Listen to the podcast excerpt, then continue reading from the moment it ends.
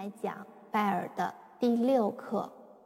第六课是拜尔的齐奏练习的最后一课，从下一课开始就不是完全的齐奏练习了，难度就又往上上了一个小小的台阶。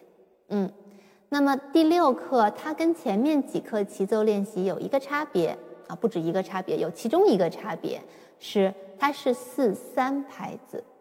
前面都是四四拍，那么它每个小节就少了一拍。在弹奏的时候，嗯，这个曲子第六课如果不加老师的伴奏，单听起来，它那种四三拍的韵律感不是特别强烈的有圆舞曲的感觉。嗯，加上老师之后，它那个强弱弱的韵律感能出来。但是如果学生自己弹的时候，他每小节比前面的那几课少了一拍，所以会有点要快，就是觉得这个曲子好像非常非常快速的就进行下去了。另外还有一个差别，就是这一课没有反复记号了，所以它就是从头一直弹下去就可以。我们注意一下，它在第二行是有一个分句的，第二行的第三小节。那个三拍子的都弹完之后，是要提一下手，再弹那个 so 连到哆上去，是有一个这个要求。咱们要严格按照谱子上的连线来弹。呃，在这里呢，左手可以与右手是同步的，就是右手怎么样弹连线，左手就怎样弹。我是这么要求我的学生的。嗯，我来给大家弹一下。第六课没有反复了。哆二。来咪二。发嗦二。发咪二。来哆二。来咪二。发嗦二。发咪二。来哆二三。嗦二三。哆二三。空空空，嗯，这一课是这样的，嗯，首先。前面的每一个音的时值都更短了一些，那么我们还是把手指抬高，快速落键。就是在前面一个手指已经弹下去的时候，下一个手指就抬高了去准备它，然后再去落键，是这样做的。然后分句的时候，提手腕分句，让手指，呃，手腕带着手指起，手腕带着手指落，这样音乐的语气会显得更加柔和一些。最后有三拍子的空。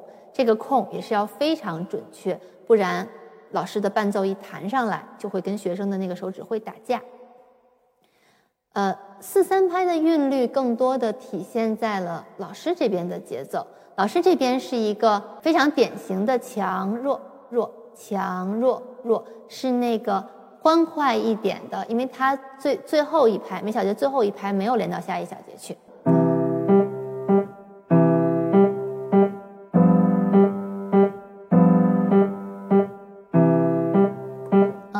是这样的感觉，因为它，呃，右手的连线画的很短小，所以我在左手弹的时候也没有采用连奏的方式，就是一个小的，我觉得更多是一个拍子点给学生，让学生那个节奏能很稳定。咱们这几课三四五六学下来，学生在自己弹的时候会觉得有点单调，有点枯燥。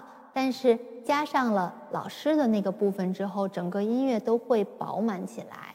这个跟老师手里的能力是有很大关系的。呃，老师能不能把这边伴奏的感觉弹出来？不只是让学生觉得很热闹，它也有各个音乐不同的风格的表现力，让学生觉得啊，这个音乐其实好有意思啊。每个每一个小片段都不一样，虽然学生这边自己好像都是。呃，简单的齐奏，但是加上老师之后，好像每一课都会有点不一样的感觉，这个挺重要的。嗯，这一课它也有一点音乐的倾向性，就是在学生这一边，呃，跟第五课相比，第五课它每一小节前面是一个三拍，后面是一个一拍，往往下一拍走，然后这一课前面是一个两拍，后面是一个一拍，也往下一拍走，但是因为它那个长拍短了，所以。那个倾向性听着没有那么明显，所以整个曲子的速度要稳住，不然真的特别容易越弹越快。呃，如果我们给一个速度建议的话，嗯，我觉得八十八的速度差不多。